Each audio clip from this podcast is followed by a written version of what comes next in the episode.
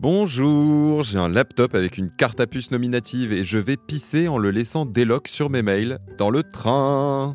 Ok Germain, t'es sûr que tout va bien? Tu veux qu'on remette l'enregistrement à plus tard? Alors ne t'inquiète pas Marine, je lisais simplement un tweet publié fin juin par un certain Turblog, un administrateur système de son état. Ah oui, ça me rappelle quelque chose. Le message était accompagné d'une photo d'ordinateur portable ouvert devant un siège vide dans un train. Oui, et sur la photo, le PC n'était pas verrouillé et on peut voir à l'écran une messagerie Outlook ouverte. Et évidemment, la personne à qui appartient l'ordinateur n'est pas à sa place. Et pas besoin d'être un hacker chevronné pour voir sur quoi il travaille cet individu. Une bonne paire d'yeux suffit. Je vois où tu veux en venir. On va parler d'espionnage informatique aujourd'hui. En effet, et plus précisément, d'espionnage industriel. Orange vous présente le mémo. Et bonjour Marine. Bonjour Germain. Bienvenue à toutes et à tous dans Le Mémo, le podcast qui décrypte pour vous la société numérique à travers les médias. Aujourd'hui, on va donc évoquer l'espionnage industriel qui a pris son envol avec l'avènement de l'informatique.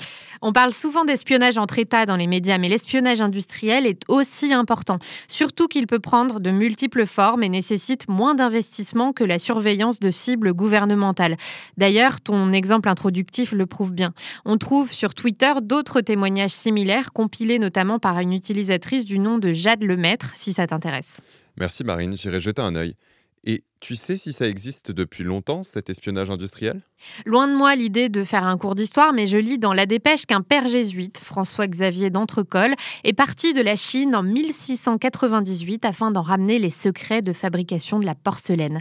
Missionnaire, il révélera dans une lettre de 1712 la manière dont la précieuse céramique était obtenue.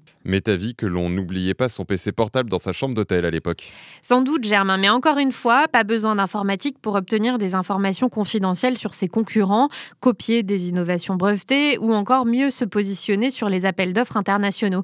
Je lis dans Capital que plusieurs affaires ont fait trembler l'économie, notamment pendant la guerre froide. Ouais, je me souviens vaguement d'une histoire de plan d'avion copié. C'est arrivé plusieurs fois, mais je pense que tu fais allusion au Concorde. Oui, c'est ça. L'article de Capital évoque justement cette affaire. En 1965, plusieurs espions russes ont subtilisé les plans du Concorde, un pillage industriel qui s'est étalé sur plus d'une décennie et a donné naissance au Tupolev Tu-144. On le surnommait l'avion Concordski tellement il ressemblait à la fierté de l'aéronautique française. Ça, c'était avant, avec des histoires de pots de vin, de transmission de documents à la concurrence, de dirigeants alcoolisés qui lâchent des secrets dans des lobbies d'hôtels. Mais depuis, les choses ont un peu évolué, non? Eh bien, figure-toi que selon le site spécialisé Security Intelligence, pas tant que ça.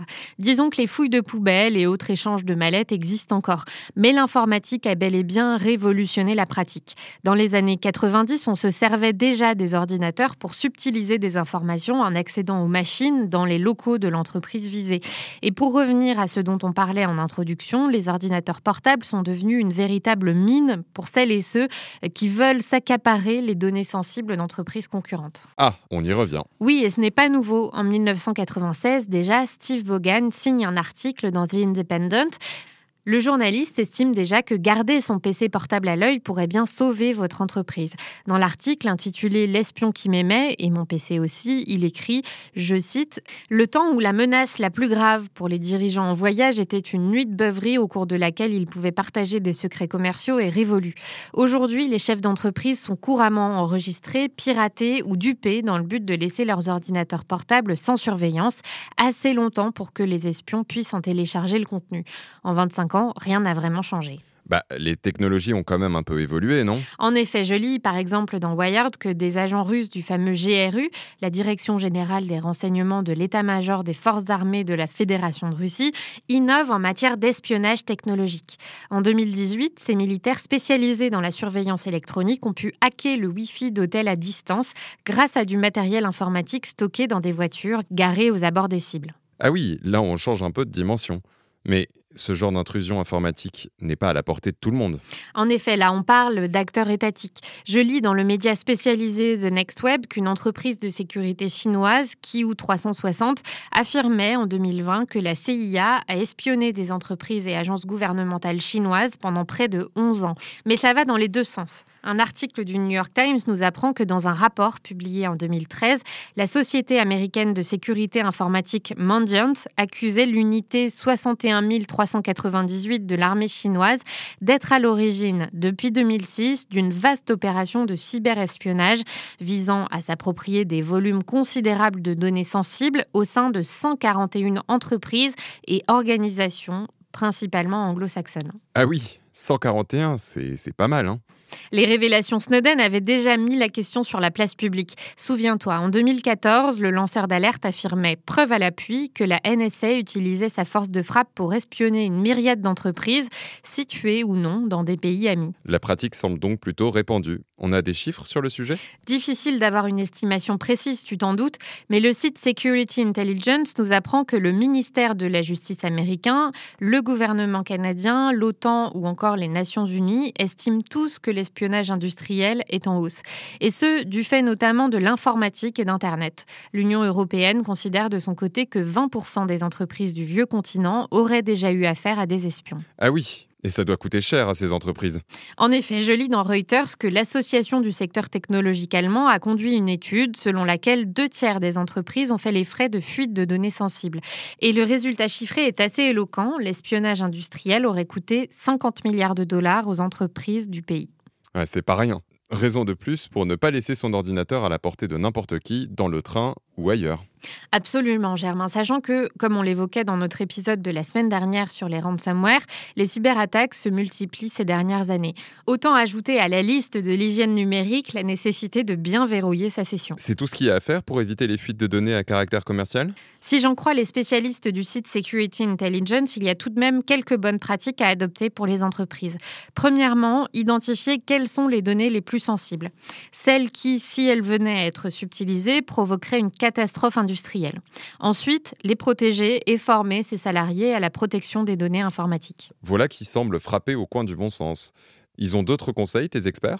Oui, mais ils se résument tous plus ou moins à avoir une équipe IT au fait des derniers usages en matière d'espionnage, simuler des cyberattaques, monitorer des transferts de fichiers ou encore utiliser l'intelligence artificielle pour évaluer le réseau de l'entreprise. En effet, ce n'est pas la portée des PME ou encore moins des TPE. D'autant que même si on met tout cela en place, un logiciel espion comme Pegasus, dont l'ampleur de l'usage a récemment été révélée dans une enquête d'envergure menée par le collectif Forbidden Stories, permet de contourner l'ensemble de ces protections en s'attaquant directement au smartphone des cibles. Là, même pas besoin de cliquer sur un lien vérolé ou une mauvaise pièce jointe, le téléphone livre tout, mot de passe, fichier, application de messagerie, à celui qui bénéficie du logiciel développé par la société israélienne NSO. Et on sait s'il a été utilisé à des fins d'espionnage industriel, ce logiciel? Selon Le Monde, je cite, Ni NSO ni le gouvernement israélien ne peuvent ignorer qu'une importante partie de leurs clients achètent Pegasus spécifiquement pour se livrer à une surveillance de leurs oppositions politiques et de leur population, sans oublier l'espionnage industriel de leurs partenaires commerciaux. Difficile dans ces conditions d'assurer pour n'importe quelle entreprise une sécurité totale en matière de fuite de données sensibles. D'autant qu'il ne faut pas oublier que tout employé mécontent peut partir à la concurrence, parfois avec des informations ou des fichiers importants. Moralité, ne fâchez pas vos employés, et quand vous travaillez sur un sujet sensible, faites-le sur un ordinateur sans accès à Internet. Mais connectez-vous tout de même pour partager cet épisode sur vos réseaux ou vous abonner pour ne pas manquer le prochain. On vous dit à la semaine prochaine pour un prochain numéro du Mémo. C'était Le Mémo, un podcast orange.